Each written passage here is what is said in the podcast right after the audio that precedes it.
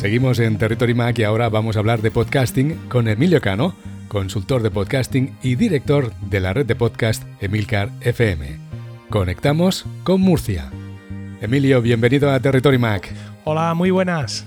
En 2006, hace ni más ni menos que 14 años, empezaste en el mundo del podcast por tu pasión por la música antigua. ¿Cómo recuerdas esos inicios? Bueno, pues la verdad es que si veo lo que hacíamos entonces y todo lo que tenemos ahora para hacer el podcasting, eh, me gustaría hablar con mi yo del pasado para decirle tranquilo, todo este sufrimiento va a acabar y todo va a salir bien, porque los cambios han sido increíbles. Cuéntanos, ¿cómo y cuándo grabas actualmente en el confinamiento tu podcast daily? Pues mira, mi podcast daily generalmente yo lo grababa camino del trabajo. Es decir, es un podcast que yo solía preparar la tarde noche anterior o quizá incluso esa misma mañana mientras desayunaba en casa y eh, lo grababa pues o, al llegar al trabajo, mm, mm, al salir del coche o incluso dentro del coche o a veces cuando iba en el transporte público en el tramo que hay desde mi parada hasta eh, la empresa, ¿no? ¿Por qué? Pues porque es un momento en el que no tengo otra cosa que hacer, con lo cual pues es un momento ideal para grabar este podcast y quitar digamos esa carga del resto del día donde ya suficientes compromisos tengo. Ahora claro, ya no voy a la oficina y realmente, Jauma, no me veo levantándome a las 7 para que lo primero que haga sea sentarme en la silla y grabar el podcast. Creo que eso no me daría el tono que, ya me, que me daba antes el salir a la calle y el estar ya en marcha y grabar el podcast. ¿Qué es lo que hago? Pues lo grabo la tarde anterior. O sea, lo preparo como siempre, lo preparo la tarde anterior y lo grabo directamente la tarde anterior. Al principio, un poco extraño, pero bueno, han pasado ya, desgraciadamente, muchas semanas y he logrado encontrar de nuevo mi tono y mi espacio en esa nueva hora de grabación. Claro, porque ¿cómo gestionas tu tiempo para atender a tu trabajo, gestionar la red de podcast y estar con tu familia en el mismo espacio físico? Bueno, pues estar con la familia es algo que hago de continuo, evidentemente, como muchos de nosotros. Entonces, el tema está en evitar que la familia, digamos, eh, monopolice todo el tiempo que tienes. Es complicado porque yo estoy teletrabajando, eh, atendiendo mi trabajo de la empresa que me paga para trabajar y atendiendo la red de podcast, y mi esposa también está teletrabajando, atendiendo sus obligaciones como abogada y también sus obligaciones como profesora universitaria. Y tenemos tres niños, y dos de ellos en edad escolar, que les mandan deberes y tareas. Entonces, bueno, en este este, en este punto es cuando mi eh, ya abandonada faceta de director de coro eh, tiene su valía y me permite estar coordinando diversas cosas en la mesa del salón, atender a un niño, atender al otro, atender al bebé que se acaba de despertar y cubrir así a mi esposa para que pueda terminar su, clase online. No son tiempos fáciles eh, para nadie y bueno, pues si, si este es todo el problema que vamos a tener en casa durante, durante este periodo, pues yo la verdad es que lo doy por bueno. Los que escuchamos tus podcasts sabemos que eres fan de la productividad personal. ¿Qué herramientas nos recomiendas en la actualidad? Pues mira, en momentos como este es cuando todo lo que has construido y leído y preparado tiene que dar el 100%. Y en mi caso, sin duda, eh, lo está dando. Yo soy seguidor de la teoría GTD y bueno, pues uso una aplicación para recoger todas mis tareas, eh, para montar mi sistema GTD. Hay muchísimas aplicaciones que te permiten hacerlo y yo en mi caso utilizo OmniFocus. OmniFocus es una aplicación muy veterana en el Mac del grupo Omni, que es una empresa que siempre ha programado para Mac aplicaciones muy, muy diversas. Y pues bueno, yo hasta ahora eh, eh, estaba usando OmniFocus fundamentalmente durante la jornada laboral en el iPad, Jauma. ¿Por qué? Pues porque usaba un PC en el trabajo y me llevaba mi iPad a la oficina para tener ahí OmniFocus. Tal es el valor que le doy a esa aplicación para gestionar mi trabajo diario. Ahora, como ya trabajo con un Mac, pues ya lo tengo todo junto, ¿no? Pero OmniFocus es sin duda una de las tres patas principales de las herramientas productivas de mi día a día. La otra sería Fantastical, una aplicación de calendario fantástica que me permite escribir eh, citas con lenguaje natural, reunión con fulanito mañana a las 5 y ya está. Y con un par de códigos para ver en qué calendario eh, se ubica. Y luego tendríamos una tercera pata que es una aplicación de notas enriquecidas. En estos momentos me pillas quizá en una transición. Yo hasta ahora he, estado usando OneNote de Microsoft, una aplicación magnífica, pero ahora que he conseguido centrar en torno a la plataforma de Apple todos mis dispositivos de trabajo, estoy probando a ver si Agenda, que es una aplicación magnífica que ya probé un tiempo, me sirviera para sustituir a OneNote y ser esa tercera eh, pata de mi esquema productivo. En 2014 publicaste el libro Podcasting, así lo hago yo en 10 días. Emilio, han pasado ya 6 años, ¿eh? ¿Cómo pasa el tiempo? Pues sí, en estos seis años me he mostrado menos productivo, irónicamente, que en aquellos diez días, ¿no? Aquellos diez días que tardé exclusivamente en escribir ese libro. Es un libro que le ha servido a, a muchísima gente que, ha, creado, como me han dicho, no lo digo yo, sino ellos me lo han dicho, ha, sido el manual de toda una generación de podcasters españoles y es un libro que, bueno, pues aunque está algo desactualizado en cuanto a sus métodos, porque el podcasting que yo hago, ¿no? como el así lo hago yo, ya no es el que hay en el libro, pero le sigue sirviendo de iniciación a muchísima gente. Y hoy en día, ¿cómo es tu proceso actual para hacer el podcast? Comenzamos, por ejemplo, por el guion. Sí, eh, los fundamentos que yo explico en el libro sobre cómo preparar un guion siguen siendo los mismos. Yo estoy usando ahora mismo la aplicación Ulises, que es una aplicación para escribir en texto plano, una aplicación estupenda, muy sencilla, muy liviana. Y mm, en el podcasting lo que realmente te cambia es el hardware que usas para grabar y el software que usas para editar.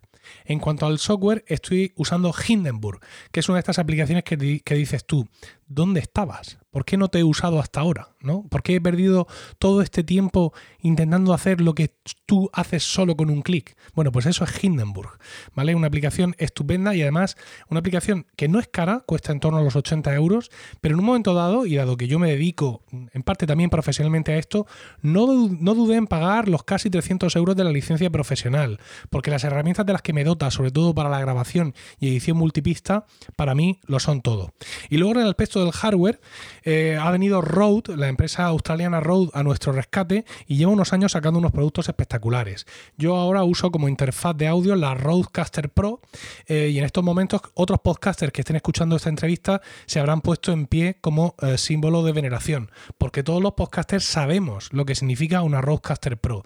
Todos los sueños que habíamos tenido de jóvenes, ¿vale? Desde los más absurdos a los más cabales, todos concentrados aquí y además mejorando, porque no solo es un hardware espectacular, sino que sus características mejoran porque Rode actualiza el firmware y cada vez este dispositivo es más potente y más interesante.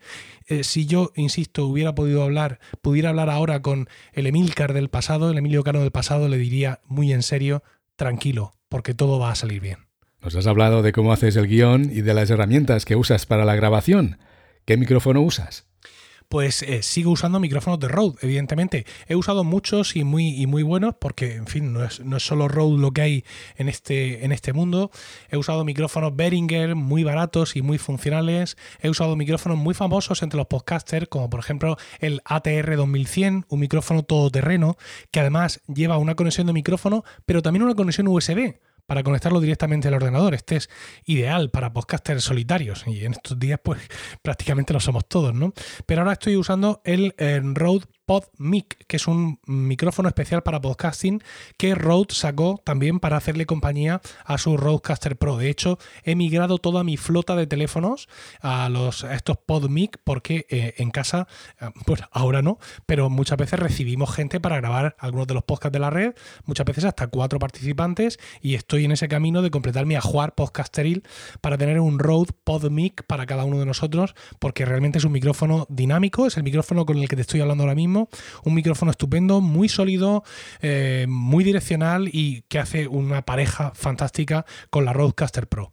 Danos detalles de dónde publicas los podcasts de tu red. Bien, Emilcar FM, la red de podcast que, dirijo, tiene su sitio web, emilcar.fm, y allí están todos nuestros podcasts. Allí se pueden encontrar información, todos los capítulos, un player para darle a play y, por supuesto, botones para suscribirse en cualquier plataforma de podcasting. Apple Podcast, por supuesto, eh, Overcast, eh, Castro y también, evidentemente, Evox y Spotify. Y por supuesto Spreaker, porque es Spreaker además el, nuestro hosting, el sitio donde almacenamos nuestros podcasts. Por tanto, ¿recomendarías Spreaker a los podcasters noveles que quieren subir de nivel? Sin duda, al igual que digo que la Rodecaster Pro es el sueño que hemos podido tener todos estos años los podcasters en cuanto a hardware, si a mí cuando empecé me hubieran dicho que iba a existir un hosting especializado en podcast, como es Spreaker, hay varios, ¿no? Pero si iba a existir uno como Spreaker que parece que literalmente se está dedicando a cumplir todos mis sueños, le hubiera dicho que, estaba loco, ¿no? Que todas esas cosas no eran posibles. Realmente Spreaker te da todas las herramientas que necesitas para hacer tu podcast de forma amateur o incluso de forma más profesional. Emilio, los podcasters que quieren monetizar sus episodios, ¿qué opciones tienen y dónde pueden colocarlos? Bien, en este caso, más que colocarlo en un sitio u otro, lo interesante para monetizar el podcast es partir de una base interesante de oyentes. No necesariamente tiene que ser una base muy grande, ¿no? porque la publicidad en el podcast es siempre una publicidad muy nicho. Yo siempre pongo el mismo ejemplo. Si tú tienes un podcast que habla sobre la cría de canarios y tienes 300 oyentes, pues muy posiblemente tienes el 80% de la población mm, de tu país que se dedica a la cría de canarios. Con lo cual, esos 300 oyentes son suficientes para que todas aquellas empresas que ofrecen productos o servicios para la cría de canarios te paguen lo que haga falta para poner publicidad en tu podcast. Esto es mucho más interesante, digamos, el tener una audiencia concentrada en un nicho que el tener una grandísima audiencia, cosa que realmente está al alcance de muy poca gente. Una última cuestión, Emilio. En estos 14 años que te dedicas al podcasting, ¿Cómo valoras su evolución y qué nuevas tendencias detectas? Pues mira, la evolución muy positiva porque cada vez hemos tenido más y más herramientas de hardware, de software, de servicios para hacer mejor nuestro programa, para poder hacerlo llegar a mucha más gente, que es en definitiva de lo que se trata el podcast, ¿no? De conectar. En cuanto a las tendencias, bueno, pues como cualquier medio evoluciona y en estos momentos se está viviendo una profesionalización, que no significa tanto que nosotros, los que ya hacíamos podcast, estemos consiguiendo vivir del podcasting como que están entrando empresas, conglomerados, redes profesionales que ya entran con una idea de negocio. Esto, como siempre, pues los que ya estábamos lo vemos con cierto recelo, pero en definitiva el progreso es el progreso, el tiempo pasa y no lo podemos detener.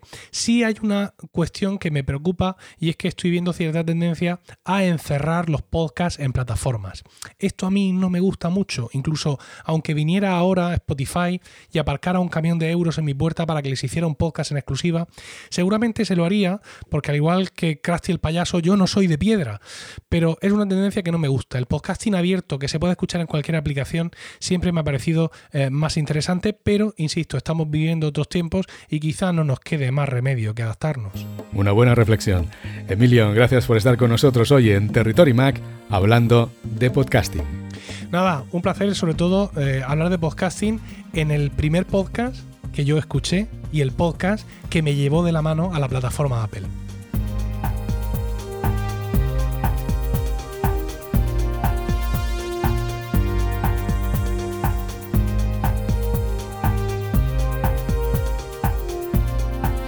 Sintonizas Territory Mac